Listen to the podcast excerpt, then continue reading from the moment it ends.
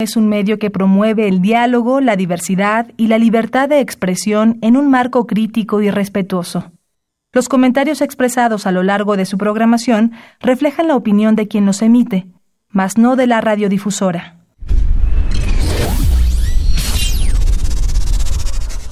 Radio UNAM y la Facultad de Ingeniería presentan Ingeniería en Marcha. Divulgación del conocimiento. Innovaciones tecnológicas. Investigación en ingeniería y cultura. Acompáñanos. Esto es Ingeniería en Marcha.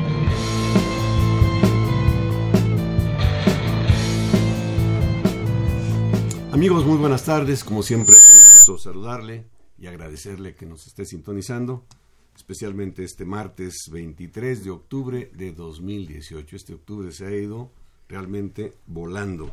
Yo soy Ernesto Mendoza, me da mucho gusto saludarle y le invito a que nos contacte a través del teléfono 55 36 89 89. Está a su disposición 55 36 89 89 Ahí está el ingeniero Javier Cesario Casiano, él viene del Departamento de Ingeniería de Sistemas, Planeación y Transporte. Y también está eh, otro medio de comunicación, yo diría, para las generaciones jóvenes, Aquí está con nosotros Sandra Corona. Sandra, buenas tardes, ¿cómo estás? Hola, ¿qué tal? Buenas tardes, ingeniero. Buenas tardes a todos. En redes sociales, ¿cómo nos contactan? Nos pueden encontrar como Ingeniería en Marcha. Nada más lo teclean y ahí les vamos a salir. Ingeniería en Marcha. Así es que tiene usted dos maneras de comunicarse con nosotros, nos va a dar mucho gusto. Y también le invitamos a que consulte nuestra página, es www.enmarcha.unam.mx. www.enmarcha.unam.mx. que va a encontrar ahí? Fotografías de nuestros invitados, eh, los programas pasados y el actual. A partir de pasado mañana lo puede usted ya descargar total o parcialmente, lo hacemos por secciones. El manual de autoconstrucción y mejoramiento de la vivienda también lo encuentra usted por ahí e información de interés. También nos va a dar mucho gusto que usted consulte la página y nos dé sus comentarios. Así es que, pues hoy estaremos hablando de un tema por demás interesante. Estamos refiriéndonos al petróleo. Vamos a hablar del petróleo, un recurso natural que está presente en muchas de las facetas y los aspectos de nuestra vida y vamos a hablar de las perspectivas de la industria petrolera en México en el mundo, de distintos proyectos en los que interviene la Facultad de Ingeniería y les vamos a pues, compartir un logro muy importante que tuvieron nuestros alumnos en un concurso internacional. Así es que no se vaya, acompáñenos. Estás en Ingeniería en Marcha el programa radiofónico de la Facultad de Ingeniería. Si deseas escuchar el podcast del día de hoy y los de programas anteriores o descargar el manual de autoconstrucción, entra a nuestra página www.enmarcha.unam.mx. Bien, estamos de regreso. Le recuerdo nuestro número telefónico 55 36 89 89. Es un gusto para mí presentar con ustedes al maestro Fabio Barbosa Cano. Maestro, bienvenido. Buenas tardes. Muy buenas tardes, ingeniero Mendoza. Gracias por estar aquí con nosotros en Ingeniería en Marcha. El maestro Fabio Barbosa es profesor de la Facultad de Ingeniería, por supuesto del área de petrolera. Me comentaba usted que ya tiene alrededor de 10 años dando clases a alumnos que están a punto ya de convertirse en ingenieros petroleros en el último semestre. Así estamos. Así es, ingeniero. Así es. Bueno, eh, le hemos pedido al maestro que nos platique acerca de las perspectivas de la industria petrolera en México y el mundo. Yo sé que es un tema muy ambicioso, muy amplio, pero eh, pues se habla del petróleo. ¿Qué nos puede platicar? ¿Cuáles son las perspectivas? ¿Qué esperamos en los próximos años? Maestro eh, Fabio, por favor. Sí, ingeniero. Esperamos resolver eh, una gran cantidad de retos que estamos enfrentando en este momento en la industria petrolera de nuestro país. Esperamos que nuestra facultad eh, de ingeniería de la universidad eh, realice, como ha realizado en el pasado, muy importantes contribuciones a la solución de estos desafíos muy serios que estamos por atacar. Quizá El más grave de ellos es la acción petrolera. Eh, otro de ellos es el asunto de mm, el deterioro de nuestro aparato de refinación en nuestro país que requiere urgentemente una carga de aceites ligeros y también de acuerdo con las orientaciones del nuevo gobierno esperamos disminuir el nivel tan elevado de importaciones que estamos en este momento eh, realizando del exterior, especialmente en gasolinas y en gas natural. En gas natural nuestras importaciones ascienden a un porcentaje del 85% de nuestro consumo y este, queremos aliviarlo por lo menos.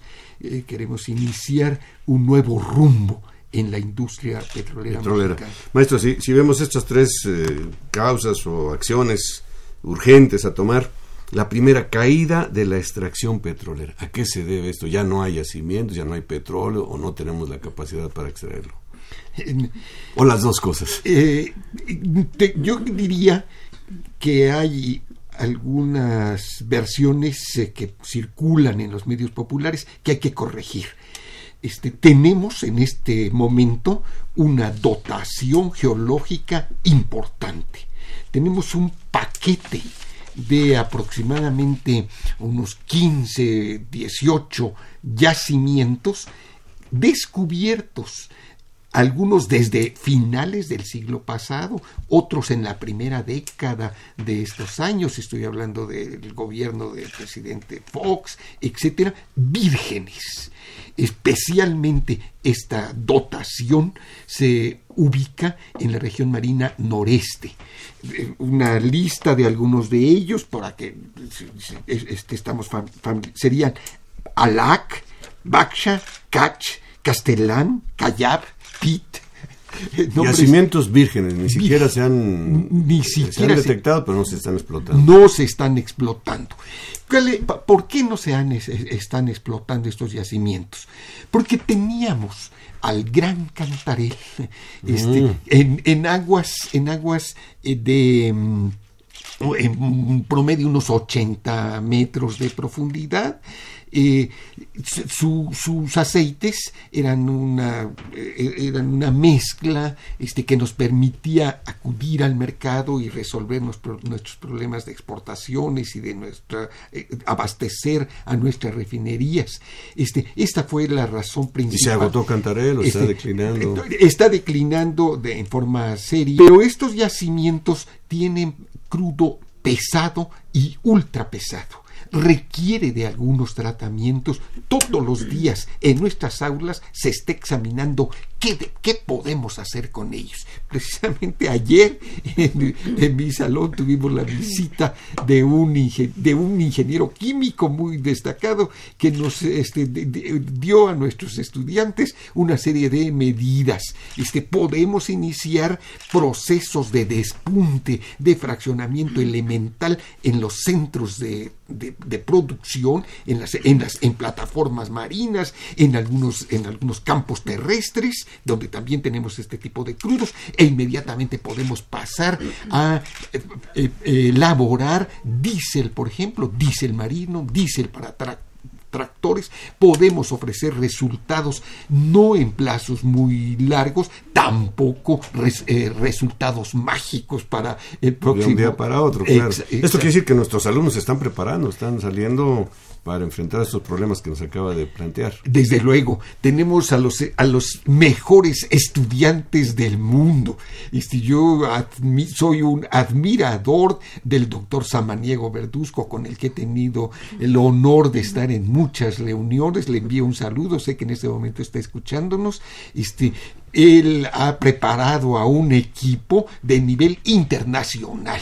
Algunos de hoy vamos a tener la titulación. En un momento vamos a tener, ya lo anunciamos a los jóvenes. En la, tarde, en el, en el, en el, en, la pecera, como le decimos, a la, a la sala de exámenes, vamos a tener el, el, examen de uno de estos muchachos que en eh, años anteriores también ganó uno de estos concursos en Houston. Y que hoy se titula como ingeniero petrolero. Y que hoy se titula como ingeniero petrolero y que ya está trabajando, además y que presenta una... A ver, nos dice Sandra que tenemos por aquí algún comentario, llamada de vía Facebook.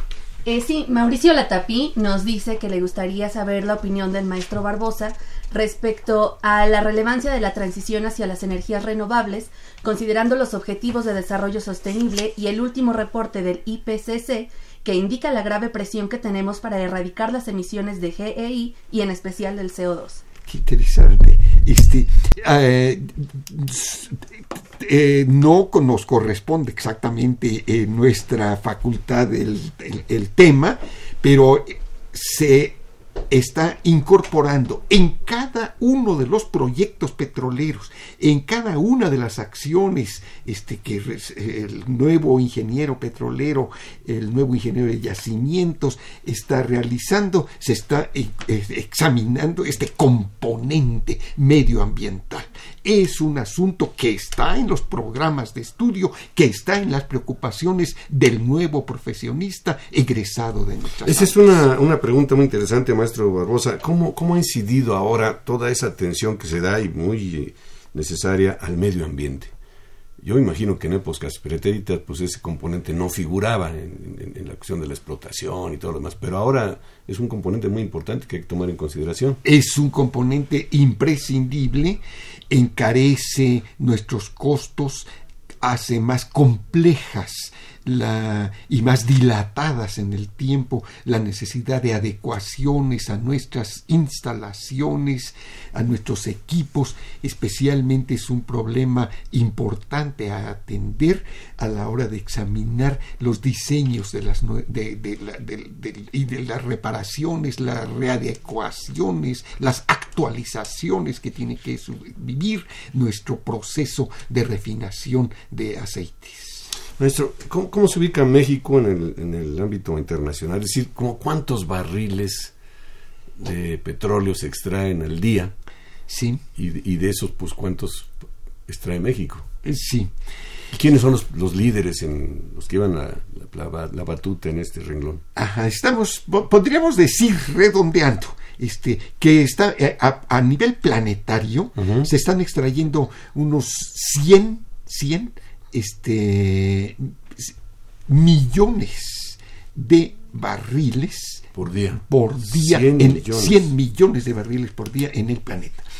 Un 30%, 33% de ese enorme eh, de ese enorme volumen lo está a cargo de tres países, los árabes, los rusos y los Estados Unidos con una nueva técnica muy discutida que es el del, shale eh, oil, shale gas a través del fracking. El fracking, que hemos hablado aquí de él. Sí, este, eh, y nuestro país participa en este proceso con un millón ochocientos mil barriles. Nuestro país en este momento ha pasado al grupo de naciones importadores. somos importadores netos. Ya no exportadores. Este, sí seguimos exportando un volumen que ahora el nuevo gobierno se propone em,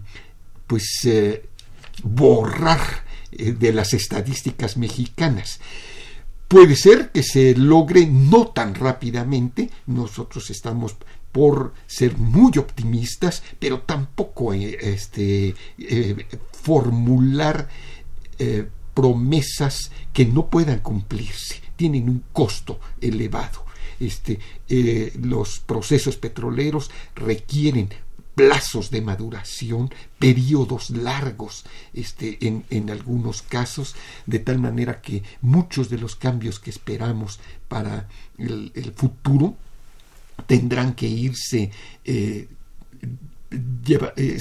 los veremos a lo largo de, en, algunos casos, como el, conocer qué tanto tenemos en aguas profundas, por ejemplo, que es una de las áreas prospectivas más importantes, pues tendremos que esperar eh, primero que se descubran lo cual requerirá unos 5 o 6 años, y luego los procesos de diseño y de desarrollo de esos proyectos. Son proyectos de largo plazo.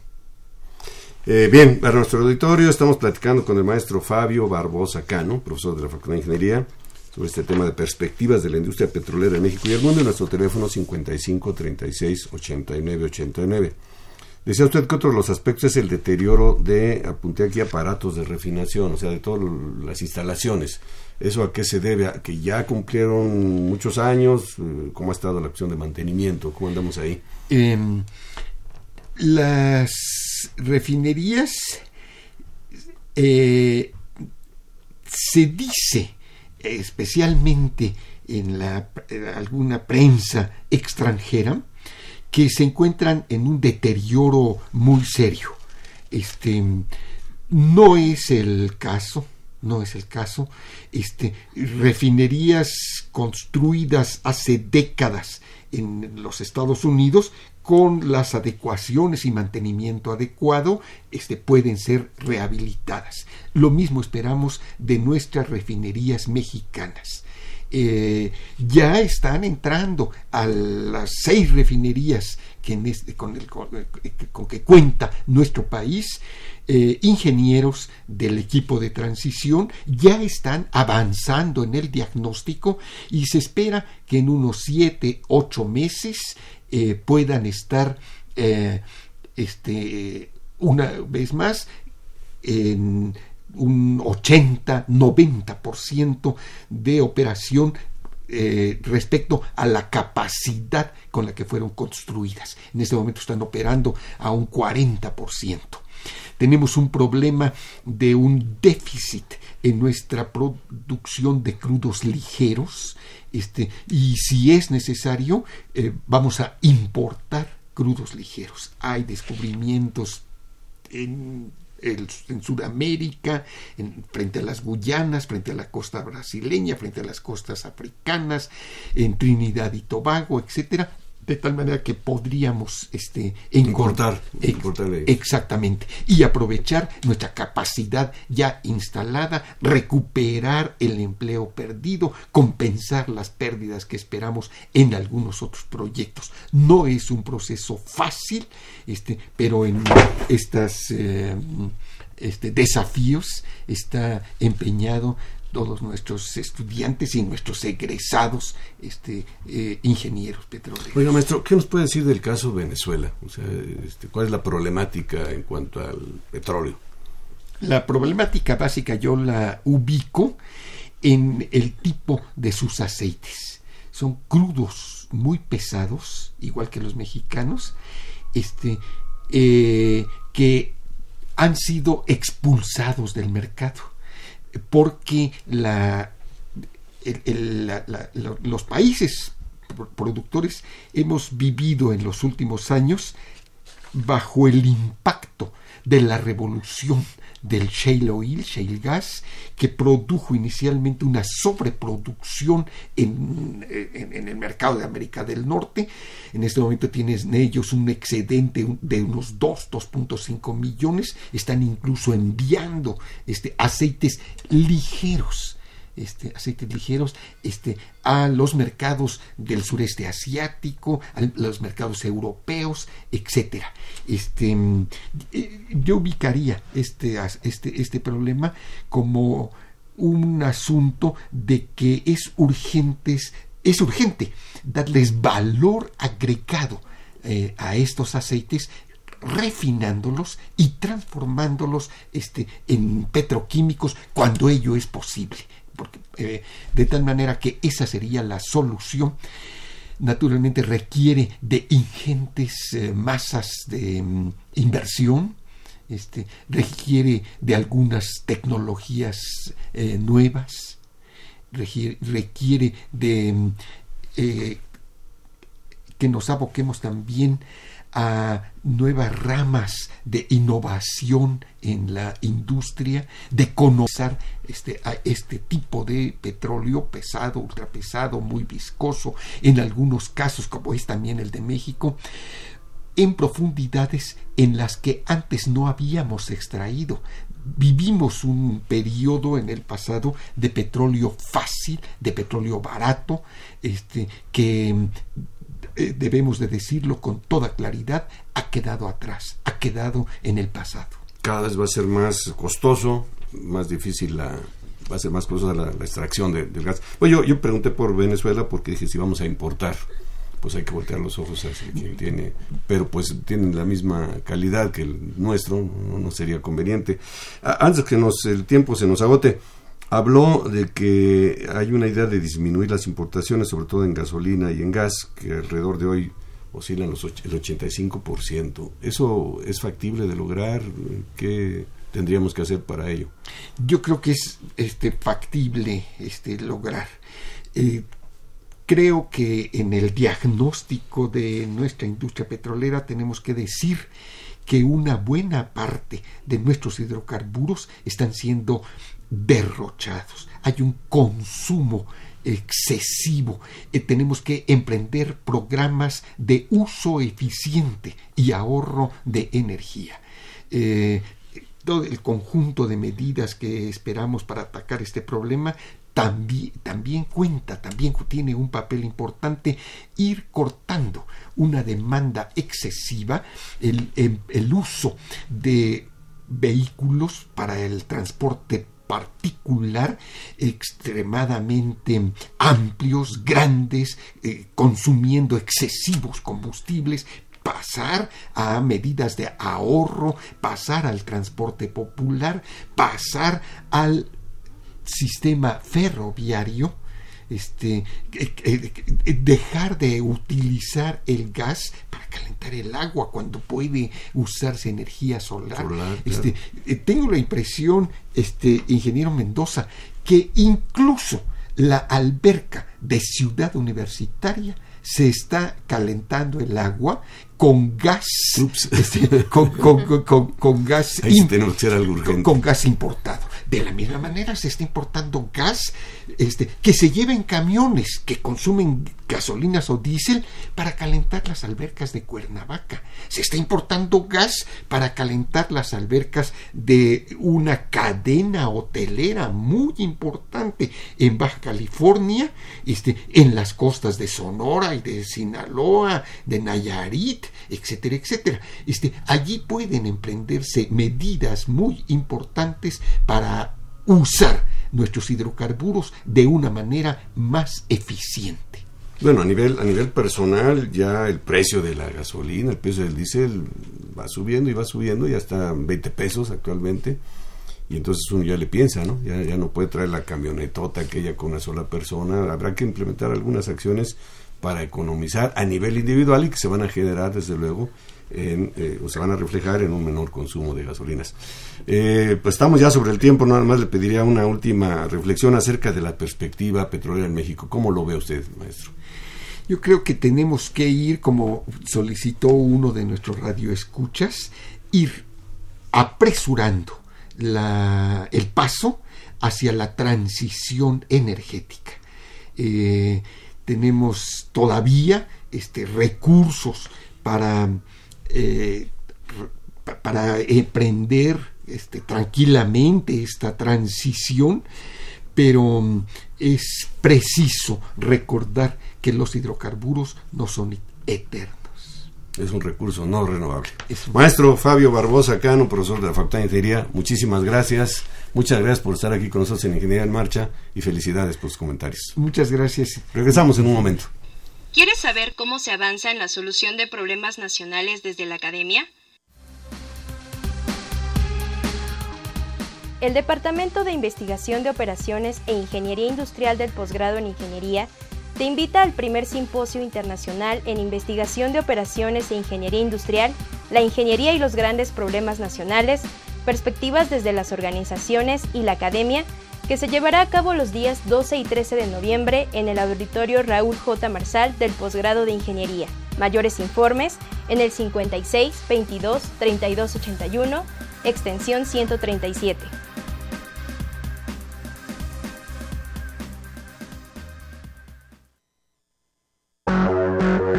En una competición de alto nivel contra más de 100 universidades de Europa, Asia, Medio Oriente, África, el Caribe, Sudamérica y Norteamérica, el equipo representativo de la Facultad de Ingeniería de la UNAM obtuvo por tercera ocasión el primer lugar en el Petro Bowl Internacional 2018.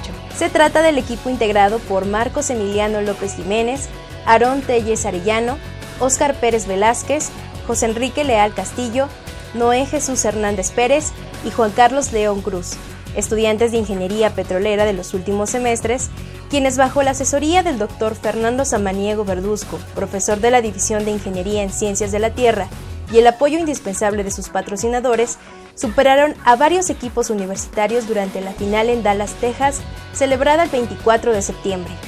Este certamen de conocimientos integrales es organizado anualmente por la Society of Petroleum Engineers, una agrupación mundial que congrega ingenieros, científicos y otros profesionales de la industria del gas y el petróleo, en el que las rondas de preguntas incluyen tópicos de exploración, producción, fluidos de perforación, caracterización de yacimientos, refinación, aspectos técnicos, geopolítica e historia. Felicitamos al equipo tricampeón y le damos la bienvenida a nuestro programa.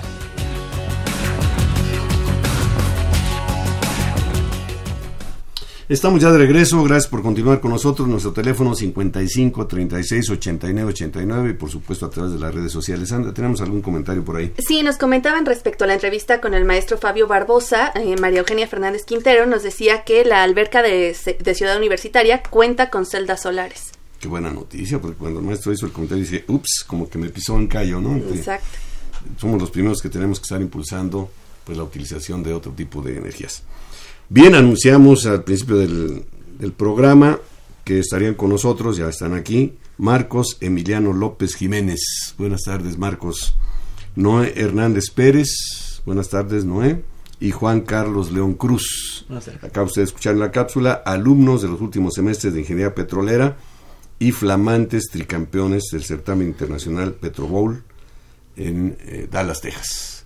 ¿Cuándo fue este este eh, certamen, Marcos Emiliano? Fue celebrado el 24 de septiembre. Apenitas. Sí, apenas. Apenitas regresaron ustedes ya con eh, la tercera ocasión que se gana este certamen internacional. ¿Es la primera vez que ustedes participan o ya habían participado antes? No, yo, este, ellos son nuevos. El año pasado yo participé. Tú eres veterano ya. Ah, exacto. Yo participé el año pasado en 2017 cuando ganamos en San Antonio, Texas han sido entrevistados en varios medios de comunicación, periódicos, radios. Y le dije, pero esta es la buena porque están los alumnos de la Facultad de Ingeniería, espero que estén sintonizándolos a través del circuito cerrado y pues que se sienten, al igual que nosotros, orgullosos de que hayan logrado este, este campeonato que no ha sido fácil, ahorita nos platican. Díganos un poco de la importancia de este certamen Petro Bowl, en qué consiste, eh, pues ahora le pedimos a Noé Hernández. Pues es muy importante porque es el mayor concurso, concurso de ingeniería petrolera en el mundo. Entonces, para empezar es un concurso internacional. Sí, o sea, participan universidades de todos los continentes y pues lograr posicionar a la UNAM como la número uno nos pone en, el ojo del mundo. ¿Cuál fue el enemigo más duro a vencer en este pues, certamen pasado? A nuestro parecer, la Universidad de Río de Janeiro fue el rival más fuerte que enfrentamos. Ese lo enfrentamos en las semifinales y pues sí fue un rival bastante difícil de vencer. ¿Y de las universidades locales, Juan Carlos León? Pues, bueno, yo lo que... Lo que ¿No se vieron las caras contra ellos en alguna sí, etapa? Sí, sí, fue Stanford, ¿no? Por lo que recuerdo. Y, y la, bueno, la final contra Luisiana fue igual local. Y pues la verdad, eh, por ejemplo, en la final se notaba bastante la localidad porque ellos llevaban muchísima gente. Entonces, pues sí estuvo un poquito ahí disparejo el asunto, pero pues los que, o sea, los que estábamos ahí, pues tratamos igual de, alentar y... ¿Por qué? Porque dices que influye bastante, hay, hay porras, hay alguna Sí, sí, hubo un momento de, de porras, de... como de... nos retábamos entre los poquitos de nosotros y... ¿Ustedes cuántos fueron? Como 10. 10. Son seis del equipo, ¿no? Sí, no se quiere mandar un saludo y siempre que nos enteramos quiénes más forman parte del equipo. Aparte de nosotros tres está Enrique Leal, Aaron Telles y Oscar Pérez. Pues un saludo, y también nuestras felicitaciones, no solamente mías, sino del público en general, seguramente, que ven que la UNAM, Facultad de Ingeniería, está respondiendo. Esta es una muestra de ello, ¿no? Enfrentarse a nivel internacional a universidades de prestigio, que se han preparado igual que ustedes, de una manera muy disciplinada. ¿Qué tiempo les llevó a ustedes prepararse para este concurso? Lleva todo un año completo de preparación nos, no nos preparamos de manera individual, por así decirlo. Nos preparamos en equipo junto con los que denominamos nuestros coaches. Son eh, ¿Quiénes son sus coaches? ¿Pueden mencionar nombres de algunos de ellos? Este, año tuvimos la oportunidad de tener a tres de ellos que eran miembros del equipo pasado. Eran mis compañeros del equipo pasado y como salieron en su proceso de titulación quedaron como coaches. Ellos son Julio Villanueva, César García y César Flores. A ver, parece que tenemos ya en la línea al doctor Fernando Samaniego Verduzco. Doctor, buenas tardes, ¿me escucha? Doctor Fernando Samaniego Verduzco, ¿me escucha? A ver, tenemos ahí alguna situación de la... yo no lo escucho a él, a lo mejor él sí me está escuchando a mí. Buenas, buenas tardes. Doctor, buenas tardes, qué gusto saludarlo. Qué gusto saludarlo, es usted el promotor, cabeza, les decía yo aquí un poquito en plan de broma, el líder, gurú, sensei. ¿Qué, qué más decirle, doctor, eh, eh, en este proyecto que usted tiene que ya es una realidad? Eh, le mando una amplia y cordial felicitación y gracias por sintonizarnos. No, sí, por supuesto, con mucho gusto. Entiendo que están ahí los, los muchachos del equipo, ¿verdad? Está Marcos Emiliano, Noé y Juan Carlos, que usted los conoce muy bien a ellos. Correcta, correctamente sí, eh, eh, diríamos, nosotros hemos venido trabajando, ¿verdad? Eh, diríamos, en con, estos equipos a partir del año 2010, como probablemente ellos hayan establecido, en que esta competencia que inició en el año 2002, eh, digamos, se abrió en 2010 a que pudiéramos participar las universidades extranjeras, o sea, extranjeras me refiero con respecto a Estados Unidos, porque antes era un concurso únicamente para esas universidades americanas. Y entonces, pues, eh, eh, diríamos, hemos ido ascendiendo, ¿verdad?, en estos concursos, afortunadamente.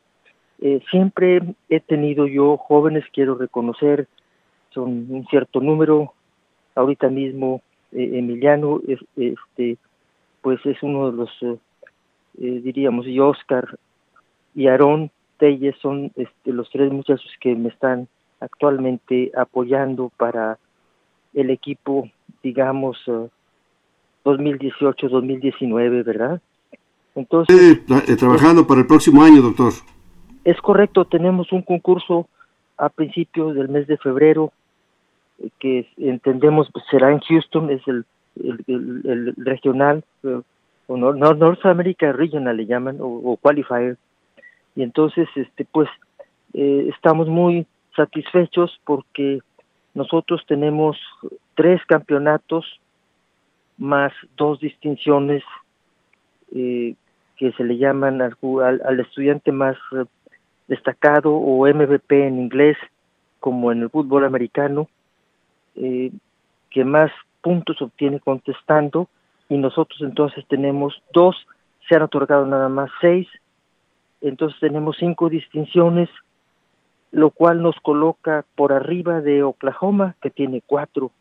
O sea, consecuentemente, en forma muy simple, eh, la, UNAM es ahorita la universidad número uno de acuerdo a este concurso técnico. Pues ya pusieron ahí una, una marca y ahora seguramente las universidades que van a participar el año que entra pues tendrán muy presente esto, ¿no? Y esto va marcando pues un aumento cada vez en, el grado de dificultad para obtener el campeonato. Eh, pues, eh, pues sí, pero por lo pronto, por un año somos el número uno, ¿verdad? Eh, lo, que nos puede pasar si, si, si, ganara Oklahoma, por ejemplo, es que nos empatara el año que entra, pero pues nosotros siempre buscamos la innovación en cuanto a la preparación del equipo, eh, con la ayuda de todos los este, personas que amablemente han han estado en el equipo y principalmente en los que me han ayudado en este proceso de, de entrenamiento, digamos, coaches le llamamos en, inglés, ¿no? Sí. Maniego, ¿cuál considera usted que es la, la, base del éxito que se ha tenido en este proyecto? Bueno, eh, pues yo, yo diría que eh, podríamos explicarlo en diversas formas, pero eh, en una palabra puedo resumirlo, trabajo. Intenso, digamos, son dos palabras, ¿no? Trabajo, pero no solamente trabajo desorganizado, sino un trabajo intenso, dirigido, comprometido de los eh, muchachos, de los profesores, de los coaches que nos decía usted. Sí, sí, sí, y, bueno, el único que tiene continuidad soy yo, pero eh, sí tengo a manera de continuidad con los, eh, los, las personas que me han ayudado a entrenarlos y que están sobre todo en la Ciudad de México o, o de vez en cuando que van durante el fin de semana nosotros con frecuencia entrenamos los sábados a la 1.30. Eso me decían ellos durante todo un año. Entrenamos los jueves ahorita y, digamos, y cuando ya está muy cercana a la competencia, pues entrenamos dos veces a la semana por lo menos. Doctor, para que nuestro público sepa la temática del concurso, porque nosotros decimos, bueno, es el Petro Bowl, pero ¿qué, qué aspectos, se, sobre qué les preguntan pues a los participantes? Bueno, son conocimientos plenamente generales acerca de la ingeniería petrolera. Entonces, este, pueden recibir ellos, por ejemplo, preguntas visuales en donde se proyecta un equipo de perforación y se les y tienen ciertas partes del equipo ABC y preguntan cuáles cómo se llaman estas partes. La competencia, por supuesto, todo es en inglés, ¿no? Geopolítica, historia, trivia, petrolera, eh, eh, diríamos pues es básicamente lo que se, o sea, es plenamente general. Y por eso el entrenamiento necesariamente tiene que ser, eh, digamos, muy estricto. Pues, eh, Pero, sí. Pues muchas felicidades. Estuvo con nosotros eh, hace unos momentos el maestro Fabio Barbosa Cano, le manda saludos, por supuesto. Gracias. Y le hice una pregunta que también se la hago a usted. ¿Cuál, ¿Cuáles ve, saliendo un poquito del tema? pero no dejando el petróleo de lado.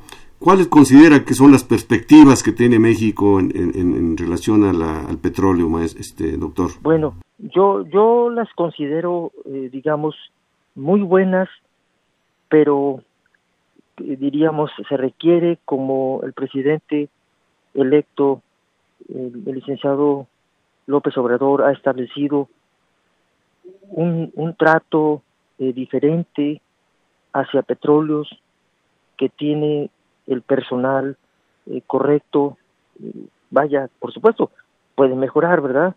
Sin duda, con jóvenes, por ejemplo, de, estos equipos, ¿verdad? Son jóvenes de alto nivel técnico.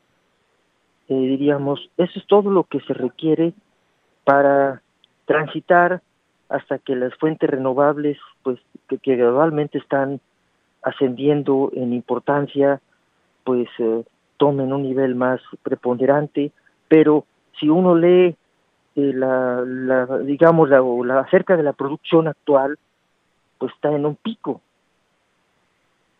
Entonces, este, se habla mucho de que el petróleo pues está bajando, pero la realidad es que la demanda y la producción no están bajando. Entonces, seguimos eh, utilizando petróleo en gran medida. Es, es, correcto, es correcto. Este mes estamos hablando, nada más octubre, no estamos hablando ni siquiera de septiembre, el mes pasado. Así está, así está la industria ahorita. Y los muchachos saben más que yo en cuanto a eso, ¿no? ¿Sí? vamos a preguntar.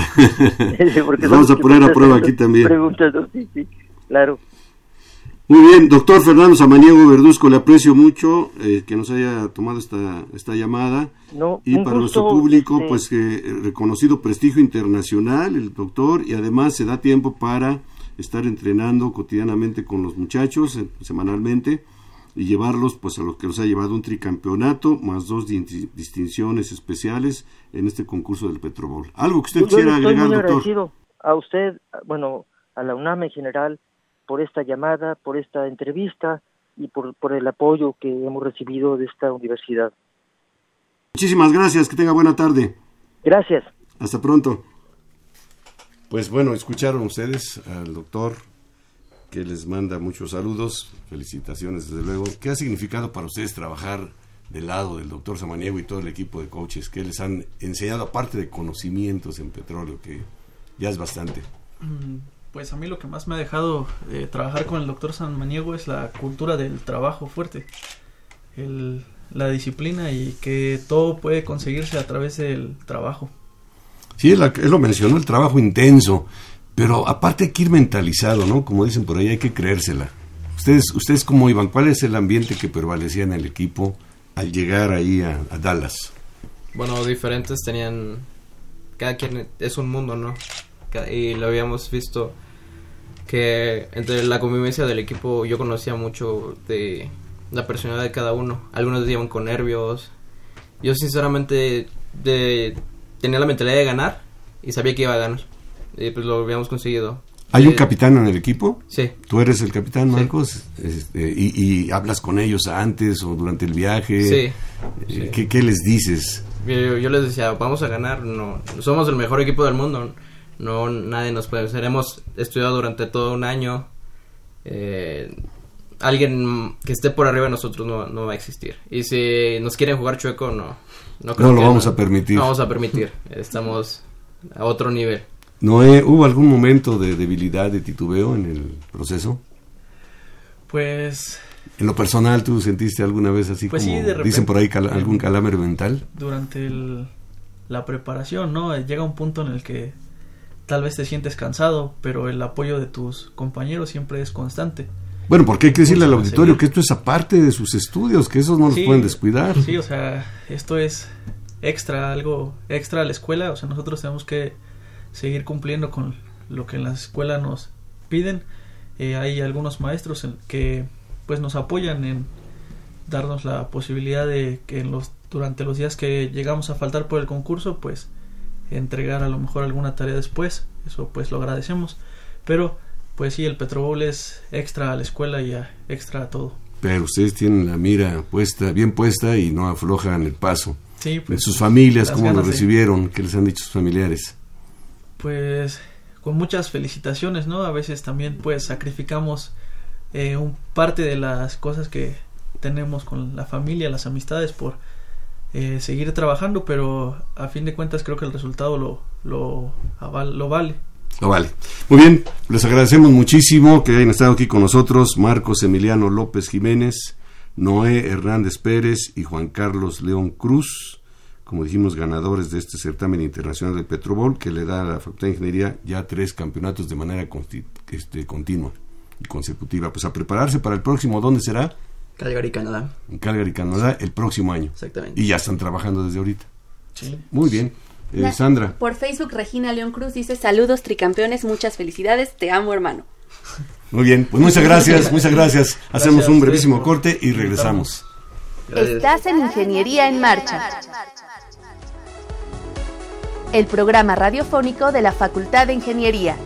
Si deseas escuchar el podcast del día de hoy y los de programas anteriores o descargar el manual de autoconstrucción, entra a nuestra página www.enmarcha.com .unam.mx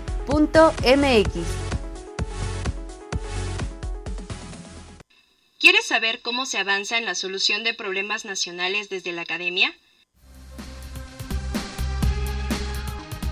El Departamento de Investigación de Operaciones e Ingeniería Industrial del Posgrado en Ingeniería te invita al primer simposio internacional en investigación de operaciones e ingeniería industrial, la ingeniería y los grandes problemas nacionales Perspectivas desde las organizaciones y la academia, que se llevará a cabo los días 12 y 13 de noviembre en el auditorio Raúl J. Marsal del posgrado de Ingeniería. Mayores informes en el 56 22 32 81, extensión 137. Estamos ya de regreso, nuestro teléfono 55 36 89 89, está escuchando Ingeniería en Marcha y antes de pasar con nuestro siguiente invitado, quiero hacerle una atenta invitación. El día de mañana, a partir de las 10 de la mañana y hasta las 6 de la tarde, en el auditorio Javier Barrosier, la entrada es libre, se estará llevando una serie de pláticas acerca del impacto de las nuevas técnicas complementarias del reglamento de construcciones para la Ciudad de México en la práctica profesional y de la ingeniería estructural. Es un programa técnico muy atractivo. De 10 a 12 se hablará de las normas técnicas complementarias para diseño por sismo. De 12.30 a 14.30 lo mismo pero para construcción de estructuras de concreto. Y de las 4 a las 6 de la tarde las normas técnicas complementarias para diseño y construcción de estructuras de mampostería. Si a usted le interesa o conoce a alguien que pudiera ser de su interés, eh, le invitamos a que nos acompañe en el auditorio Javier, Javier Barro Sierra. La entrada, como dijimos, es libre. Pues ya está con nosotros el doctor Rodolfo Gabriel Camacho. Doctor, bienvenido. Buenas tardes, qué gusto saludarlo. Eh, muy amable, muchas gracias. El doctor es profesor de la Facultad de Ingeniería en el área de, de Ingeniería Petrolera y nos va a platicar de los proyectos que la Facultad de Ingeniería lleva a cabo, proyectos que le llamamos nosotros extrapresupuestales, relacionados con el petróleo. ¿Por dónde empezamos? Pues eh, la variedad de proyectos es, es, amplia. Este, desde luego desearíamos que fuera todavía mucho más proyectos con la industria, con el sector público. Eh, eso nos encantaría porque eh, tendríamos más, más recursos para tanto para investigación como para la parte de docencia, ¿no? ¿Esto, ¿Esto se apoya en convenios que tiene la Facultad de Ingeniería? O, sí, algo, tiene algunos convenios, este, hay, hay proyectos con este, eh, empresas eh, del área de exploración, del área de explotación, este, con el, la CNH eh, hubo un proyecto relativamente reciente, 2000, finales del 2016. ¿La CNH es qué, perdón? La Comisión Nacional de Hidrocarburos, de, este, de este, recuperación mejorada, fue un proyecto de recuperación mejorada y, y ha habido ah, este, proyectos eh, a lo largo de, del tiempo, ha habido diferentes proyectos. Recientemente hay, hay, hay unos proyectos del Fondo CENER CONACID este, en el área de hidrocarburos y ahí este, ha habido también participación de la, de la facultad. Uno de ellos es el de este, aplicación de nanofluidos para eh, propósitos de, recuperación mejorada. Eh, estos eh, esta investigación, eh, eh, en ella participa la Facultad de Ingeniería, este, el IPICID, este, de San Luis Potosí, este, una compañía este, de servicios que se llama PropTech y la Universidad de Calgary. Ahí es este, los todas las entidades que estamos eh, colaborando. Bueno, nos decían los jóvenes que acaban de pasar aquí a los micrófonos que en Calgary va a ser el próximo Petrobol, es lo que nos dijeron. Yo, yo, quiero decir para nuestro auditorio que, bueno, la labor sustantiva de la Facultad de Ingeniería y de la UNAM, como todos ustedes saben, es la docencia, la investigación en segundo lugar y la extensión de la cultura. Pero las, la facultad eh, pues tiene que vincularse con el exterior, para que los alumnos tengan esa experiencia previa y también, por qué no decirlo, para generar recursos extraordinarios bajo los cuales se puedan hacer proyectos específicos también de, índole académica. Ahora, ¿por qué, ¿por qué decía usted, doctor, que sería deseable que fueran muchos más? O sea, hay que convencer aquí en a la, industria de que es un proyecto extrapresupuestal, pero ganar, ganar, porque pues que ganamos de ambas partes. Sí, eh, el, comentario iba en la siguiente dirección. es muy importante el tener este, este, tipo de proyectos con la industria y, este ya sea proyectos de aplicación o de investigación donde participen los estudiantes esa esta interacción es, es eh, muy importante es central juega un papel central eh, dos de los uh, eh, principios básicos que, que rigen eh, pues no, solo la ingeniería petrolera, yo me atrevería a decir todas las ingenierías y este es el eh, dos principios. Uno es pensamiento crítico, pensamiento crítico, y el otro es aprendizaje continuo de por vida. Y esos dos conceptos, aunque son muy simples de decirlo, implican, tienen mucha profundidad. Un pensamiento crítico eh, implica contacto con investigación. alguien que es capaz de, de ver qué es útil este para en este caso para eh, las operaciones de ingeniería petrolera y que pudiera no estar tan familiarizado estoy hablando por ejemplo de áreas como inteligencia artificial y que son sumamente relevantes en otras áreas y que en ingeniería petrolera pues eh, estamos ya este eh, no se va a escapar a pues a lo que se ha llamado la cuarta revolución industrial que es este donde participa desde luego inteligencia artificial eh, pero también ingeniería genética y nanotecnología una, son de las tres grandes áreas que ya forman parte de una que el mundo está una cuarta revolución. La cuarta revolución industrial y que este es muy importante que los alumnos estén abiertos a nuevos conocimientos. Por eso decía aprendizaje continuo de por vida porque nunca van a nunca se termina de aprender. Y este esa esa característica que lo tiene los los niños desde muy temprana edad de siempre estar preguntando y por qué la y por qué y la, y la curiosidad, de estar aprendiendo. Este eso en algún momento se pierde con el paso de los años.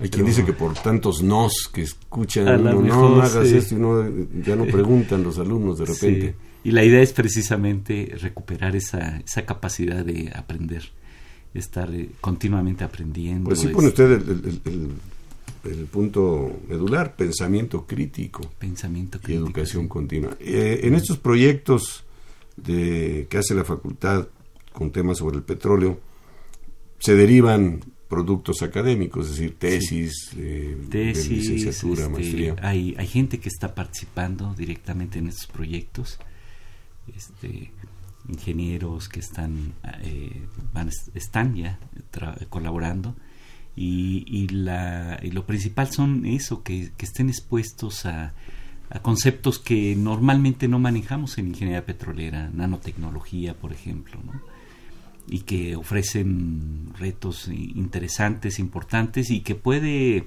tener eh, bastantes aplicaciones en la industria. Eso se, se puede ver, eh, ya vislumbrar en, en el futuro pues no tan alejado, más bien cercano, cercano mediano.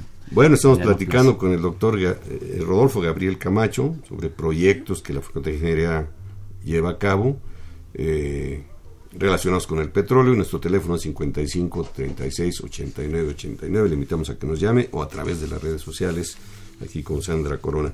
Eh, ¿qué, infraestructura tiene la Facultad de Ingeniería, doctor, o qué infraestructura requiere para llevarse a cabo usted estos proyectos? Este, desde luego, en, la parte de laboratorios, este, se, se, está, se está implementando la doctora Paulina Gómora Figueroa, es este, quien está al frente del esfuerzo de laboratorio por parte de, de la facultad y ella este, ha implementado un laboratorio y seguramente ella podría ahondar todavía más sobre este asunto, pero...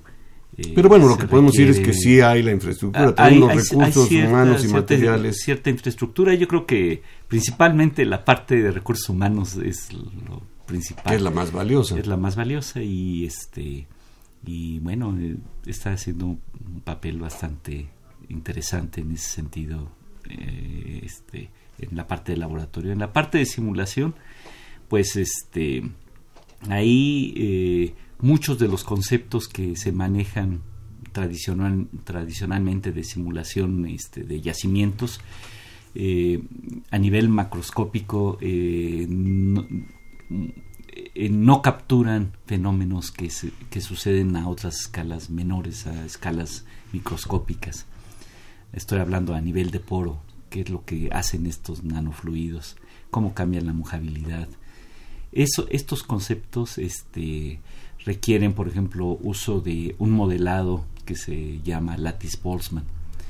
modelado, debemos entenderlo en la computadora. En, en la computadora. O en laboratorio. Eh, no, en la computadora. Es modelado este numérico. Pero no es el modelado numérico que normalmente eh, este, se tiene que, usamos en la, en la industria petrolera. es un modelado numérico a nivel de poro, con estudiar conceptos que nos permiten entender qué está sucediendo con esos nanofluidos eh, eh, dentro de los poros. ¿no? Eso, eso es este, eh, sumamente atractivo, es, es nuevo para incluyéndome. este, la nueva tecnología. pero es algo que, que debemos de, de, empezar a, a, cultivar dentro de, dentro de la industria petrolera. yo estaba revisando por ahí, no me acuerdo los números exactos, pero la matrícula de este año Ingeniería petrolera está creciendo significativamente. Es decir, que hay alumnos que, porque se informan, por supuesto, que están viendo que hay una, un gran campo de oportunidad en este sector. ¿Cómo, ¿Cómo, ve usted ahí a los alumnos dentro de eh, del área? Sí, eh, pues eh, hay, hay qué bueno que hay, hay interés por, por estudiar ingeniería petrolera. este seguramente varios de estos alumnos eh, van a, representarnos dignamente como lo han hecho los, eh, los muchachos del Petrobol. Pero van a participar en los proyectos. Sí, pero buscamos todavía, aparte del Petrobol, que es sumamente importante, tener más presencia este, a nivel de posgrado en, en concursos internacionales de tesis.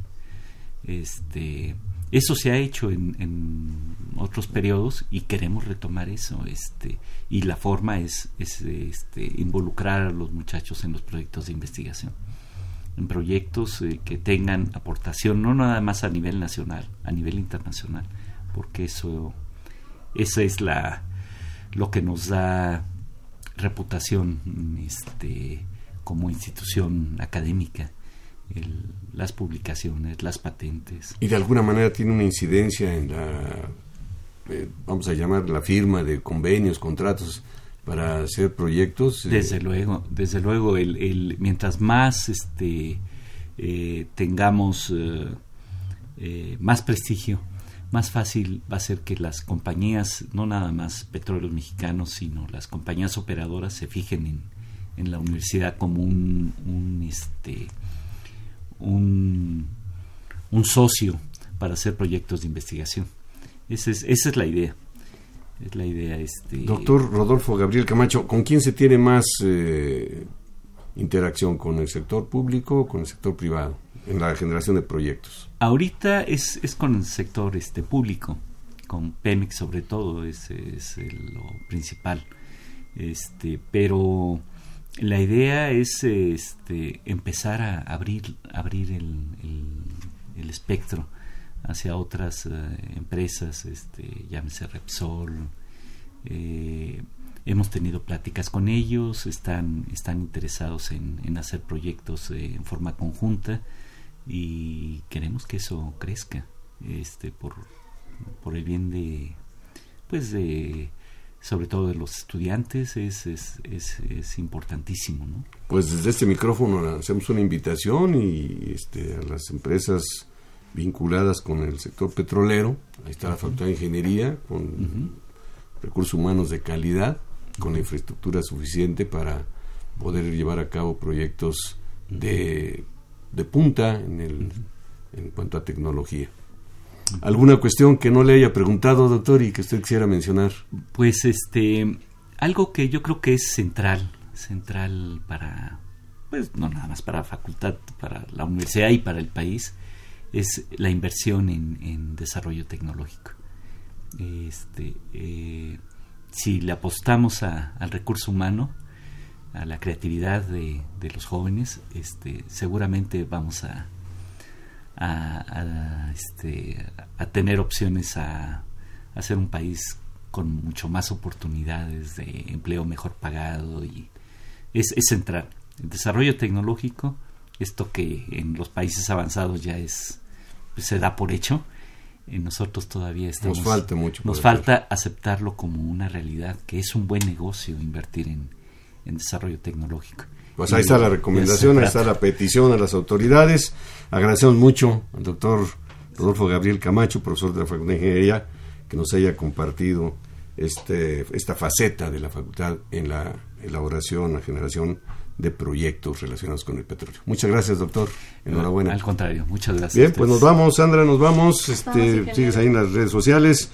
Eh, quiero agradecer a usted que nos sintonizó, por supuesto agradecer la participación en la producción de Pedro Mateos, en las redes sociales, ya lo dije, Sandra Corona, en la coordinación de comunicación, María Eugenia Fernández, las cápsulas que presentamos, que corren a cargo de Elizabeth Avilés Alguera, nuestra página web, que le invitamos a que la visite, José Luis Camacho, y por supuesto en los controles técnicos, a Socorro Montes. Le esperamos el próximo martes, no se olvide, Ingeniera en Marcha, y por lo pronto continúen disfrutando de la programación musical que Radio UNAM tiene para ustedes. Hasta pronto.